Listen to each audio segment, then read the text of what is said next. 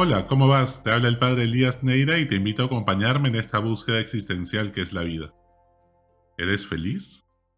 ¿Existe alguien que no quiera ser feliz?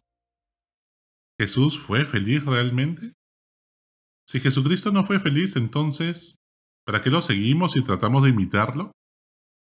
¿Cómo Jesucristo va a ser feliz cuando estaba colgado en la cruz con todo lo que sufrió? Dime de qué hablas y te diré de qué picojeas. Quizás el mundo actual habla demasiado de felicidad, porque es la época en que menos gente es feliz. Quizás estamos idealizando mucho la felicidad. Muchas veces ser feliz realmente significa ser incomprendidos por una sociedad que vive como zombies. La felicidad no se opone al sufrimiento, si es que ese dolor le encuentra sentido y lo integras en el relato de tu vida con un propósito, un propósito trascendente. El sinsentido y el absurdo es lo que más infelicidad causa. El miedo nos paraliza y por eso cuando preguntaron en una investigación con enfermos terminales de qué era lo que más se arrepentían en la vida estas personas, la gran mayoría no decía cosas que hicieron, sino cosas que dejaron de hacer. Pues la felicidad no consiste en hacer cosas extraordinarias, sino en hacer las cosas ordinarias de la vida cotidiana con un amor extraordinario, como decía la Madre Teresa de Calcuta. Para ser plenamente feliz, no basta cumplir los mandamientos, tenemos que vivir las bienaventuranzas. Los mandamientos son mínimos para ser hombres decentes, para ser menos infelices, digamos. Las bienaventuranzas son máximas e ideales para vivir como Jesús, o sea, amar como Dios. Y eso es lo que nos hace plenamente felices porque hemos nacido para amar y ser amados. Felices los pobres de espíritu. Para ser santo, ser feliz no basta con no robar, como dice el quinto mandamiento. Eso solo te hace menos infeliz. Jesús nos invita a ser pobres de espíritu. Con humildad dejar a Dios ser Dios y guiar nuestra vida. No querer controlarlo todo, en nuestro hogar, en el trabajo, y estresarnos cuando no tenemos control de todo, sino confiar en Dios. Tampoco apegarnos a las cosas ni poner nuestra confianza en el dinero, en tu red de contactos, en tu reputación, en tu buena salud y demás cosas superficiales que cambian porque el mundo da muchas vueltas. ¿Estás apegado a algunas cosas? ¿Tu celular último modelo, tu seguro en el banco, tu auto, tus viajes a playas exóticas? ¿Eres capaz de confiar y tener fe o te angustia el futuro demasiado? Te desespera la incertidumbre. Quieres tenerlo todo bajo control y saber qué va a pasar. Felices los sencillos o mansos de corazón.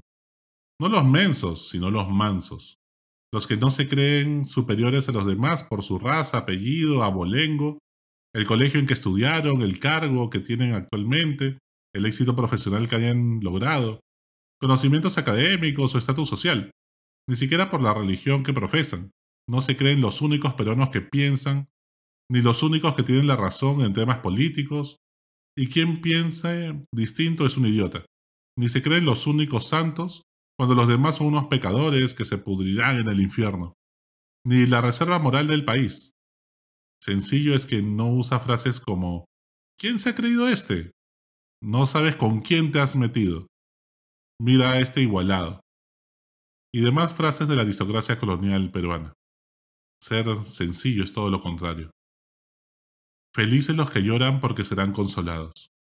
En una sociedad donde todos evitan mirar el dolor y el sufrimiento de las personas, donde cada vez nos volvemos más indiferentes con frases como no es mi problema, cada uno baila con su pañuelo, pues Jesús nos propone acoger a quien está solo y deprimido, ayudándolo a encontrarle sentido a su sufrimiento. Eso es consolar, estar con quien se siente solo. Felices los que tienen hambre y sed de justicia. Los que aún se indignan ante la injusticia, la discriminación, la corrupción, los abusos, el bullying que le hacen a veces en el colegio a de nuestros hijos, el machismo, la violencia de cualquier tipo, y hacen algo para evitarlo. Se trata de ser profeta y denunciar todo eso, enfrentando a los corruptos, en nuestro trabajo, encarando a quien discrimina en nuestra familia, o tiene conductas machistas en vez de quedarnos callados. Recuerda que al cielo no se entra con las manos limpias, sino con las manos llenas de buenas obras. Obras hechas por amor. No podemos ser indiferentes ante el sufrimiento del otro o las injusticias que sufren nuestros hermanos y justificarnos diciendo yo no hice nada malo. No basta con eso. Tenemos que ser intolerantes ante el mal a nuestro alrededor. De eso se trata. Felices los misericordiosos, los que son capaces de empatizar y compadecernos sin quedarse juzgando su miseria y pecado para ver más allá, ver su corazón y lo bueno que en el fondo tiene y que lo hace humano. Llamados todos a ser hijos de Dios, pero no basta con empatizar, sino que hay que hacernos cargo de nuestros hermanos más débiles y enseñarse a valerse por sí mismo y vivir con dignidad. Si mi corazón se acostumbra a ver la injusticia y evitar ver el sufrimiento, mi corazón se vuelve de piedra para no sufrir, pero terminamos sufriendo más porque un corazón de piedra tampoco sabe sentir amor. Felices los limpios de corazón, los que no guardan envidia, rencor ni resentimiento en su corazón, sino que son capaces de perdonar, los que prefieren equivocarse pensando bien y confiando que están pensando mal y sospechando de todo el mundo, pues no vale la pena los que no están maquinando con vengarse ni calculando quién trabaja más o menos cuando se compara con el resto de su equipo de trabajo o sus familiares, sino que lo da todo con generosidad, en su relación de pareja, con sus hijos y demás. La limpieza de corazón genera confianza, es transparente, no tiene doblez. El contrato social que necesita nuestro país, pues no se trata solamente de una nueva constitución, realmente lo que más necesitamos es valores en común, que generan confianza, porque podemos pensar distinto, pero confío en que el otro también busca el bien común, que el otro también cree en las reglas de la democracia. Creemos que el otro también tiene buena intención, y que los que tienen mala intención son unos pocos. Cuando eso se quiebra, no hay constitución que valga. Felices los pacíficos, los que construyen un mundo más justo y equitativo para el progreso de todos, los que no viven metiendo cizañas, sino que buscan reconciliar a los que se han peleado, los que tienden puentes entre rivales, los que escuchan a quienes piensan distinto, los que no se contentan con tolerar la al diferente, sino que lo aprecian y aman, convirtiendo el extraño y al migrante en un hermano entrañable. Así incluyen a quien es distinto, porque creen que una comunidad es una unidad en la diversidad. Para construir la paz es necesario estar en paz con nosotros mismos, porque me acepto tal cual soy, y por eso no busco la uniformidad con los demás, sino que busco esta unidad en la diversidad, aceptando a quienes son distintos, pues así Dios nos ha amado a todos. Soy capaz de perdonar cuando me han hecho daño o hablado mal de mí.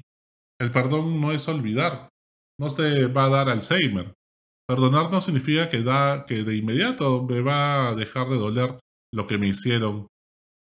Eh, tampoco significa que que no voy a exigir una reparación que en justicia me corresponda. Es más, debo exigir justicia.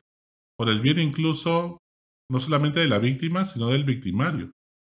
Y si esa persona es tóxica y me puede seguir haciendo daño, puedo perdonar y a la vez alejarme de esa persona para que no continúe haciéndome daño.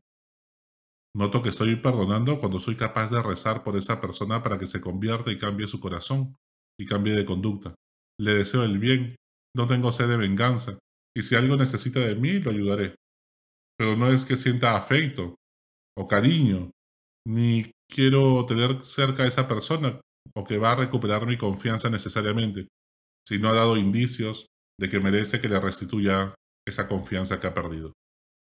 Felices los perseguidos por seguir a Jesús y los valores del Evangelio, incluso los periodistas que denuncian la corrupción o el, y el abuso, así sea dentro de la iglesia, los que se enfrentan a las mafias de la minería ilegal y tantas otras.